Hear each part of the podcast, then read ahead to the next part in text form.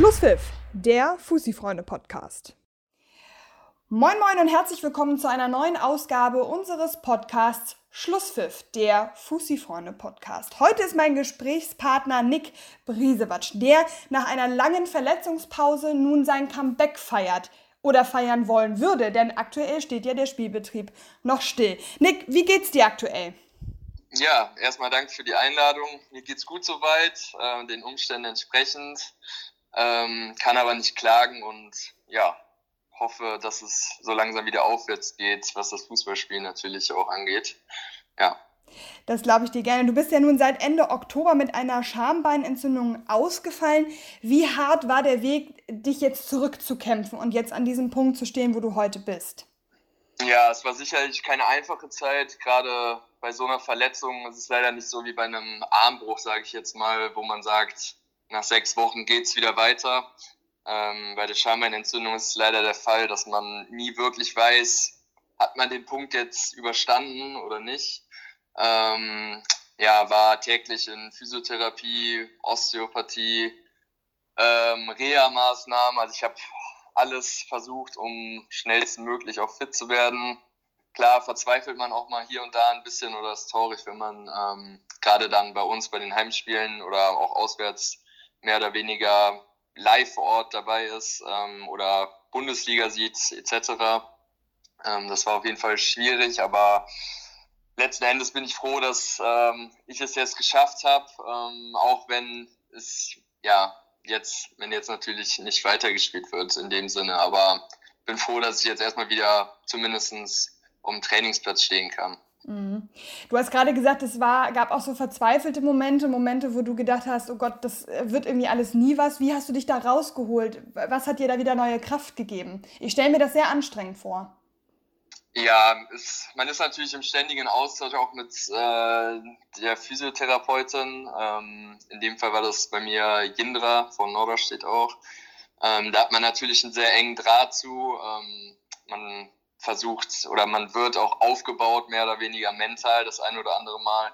Freunde, Familie, das sind so Punkte natürlich, die, ich sag jetzt mal hart gesagt, einen auch ein bisschen weiter leben lassen. Ne? Mhm, die einfach Kraftquellen sind.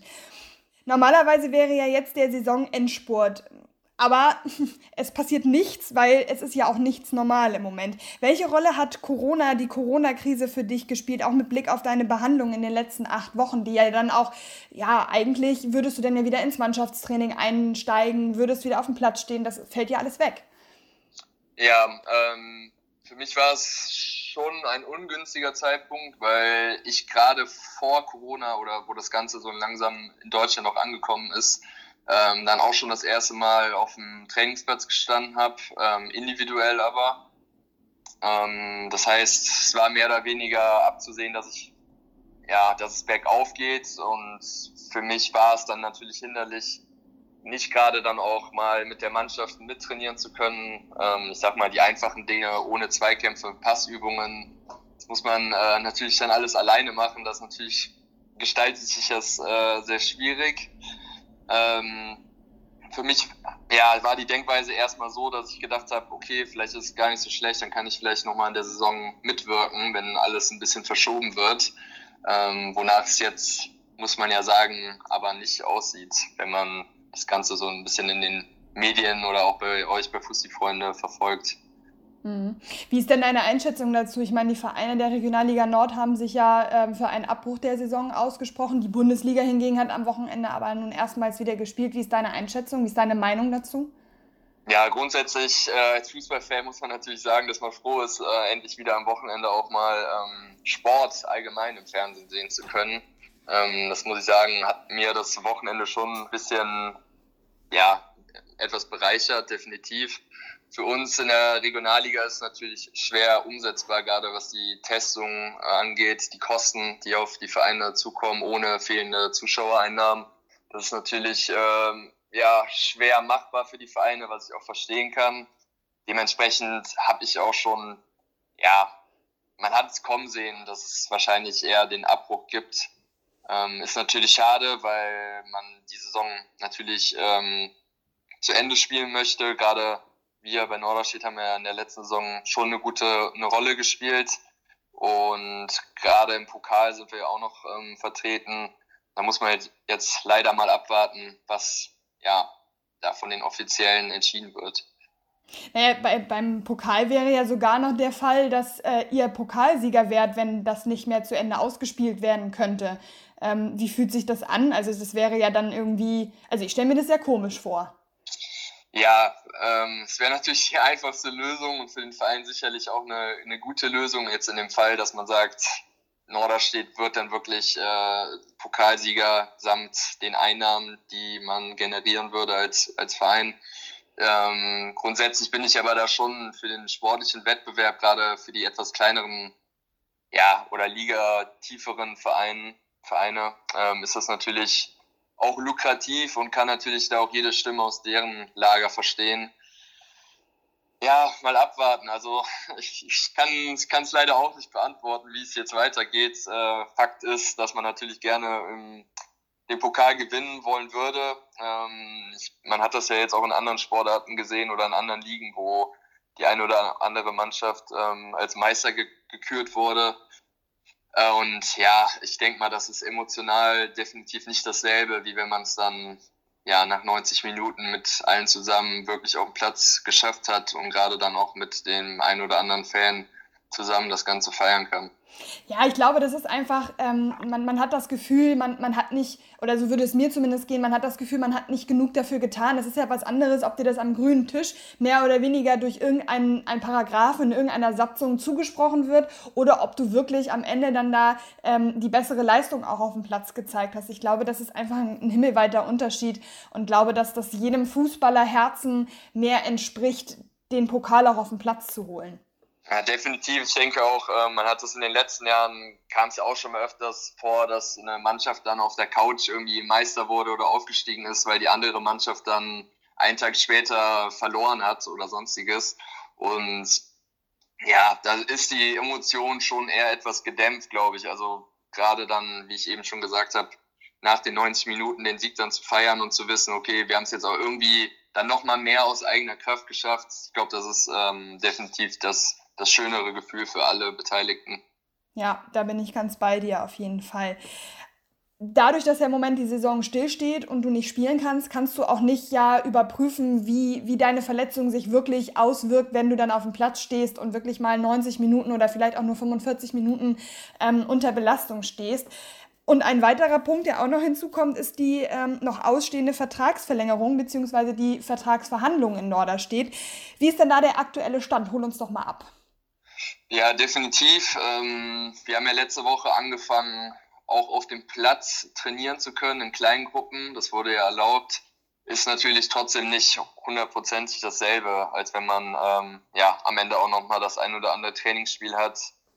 Ähm, aber es ist wenigstens mal ein bisschen fußballspezifischer. Ähm, klar, für meinen Körper ist es jetzt auch nochmal eine etwas neue Belastung, gerade nach den, ich sag mal, doch langen sechs Monaten ist es dann schon was anderes, als immer nur individuell zu arbeiten. Aber bisher bin ich da recht zuversichtlich. Ähm, zu deiner zweiten Frage. Ja, es ist in der Tat so, dass ähm, der Verein sich da etwas Zeit gelassen hat, um die Entwicklung in meiner Verletzung auch ein bisschen abzuwarten.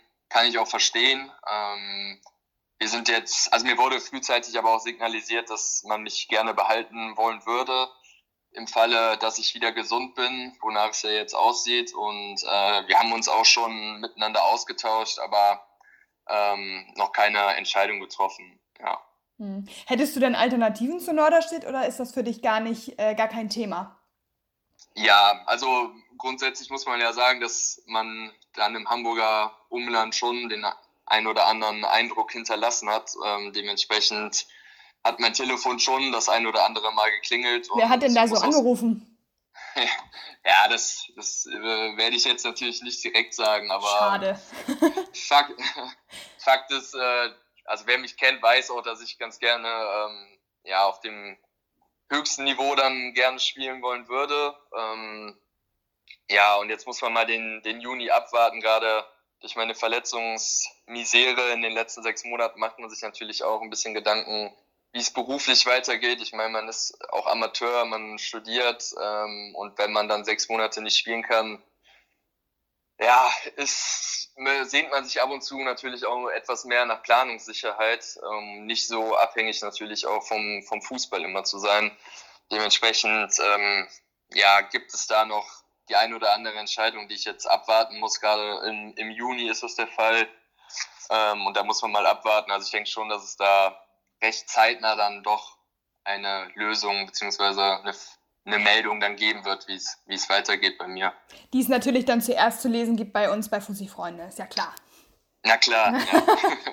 Sehr gut. Aber ist es schon so dein grundsätzlicher Wunsch, in Norderstedt zu bleiben? Ja, also dass ich mich in Norderstedt sehr, sehr wohlfühle, ist äh, um, umstritten, unumstritten.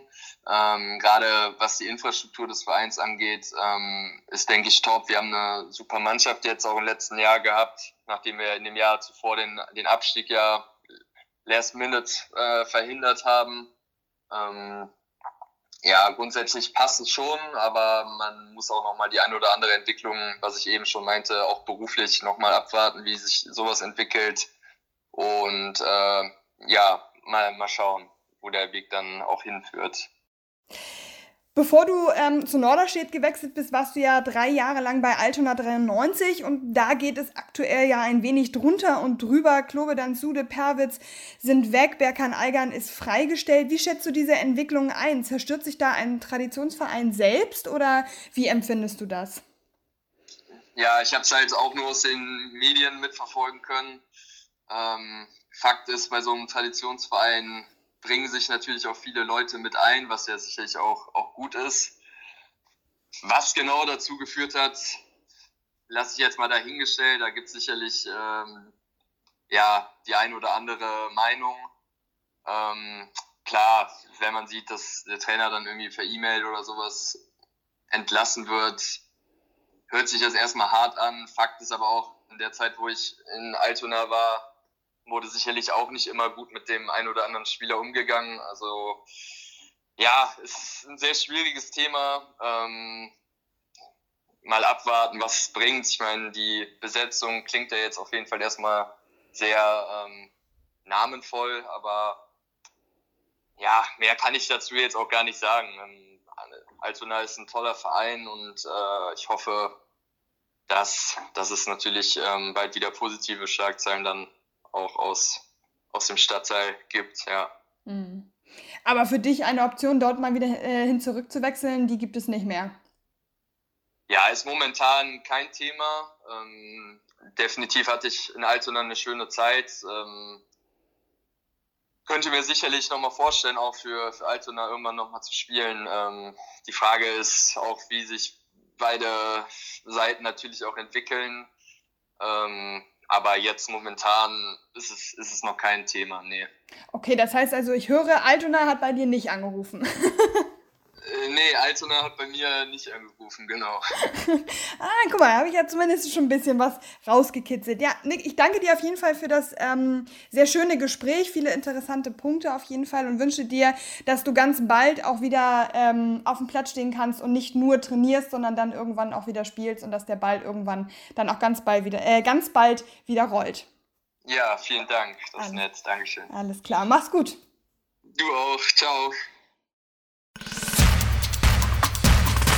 Schlusspfiff, der Fussi-Freunde-Podcast.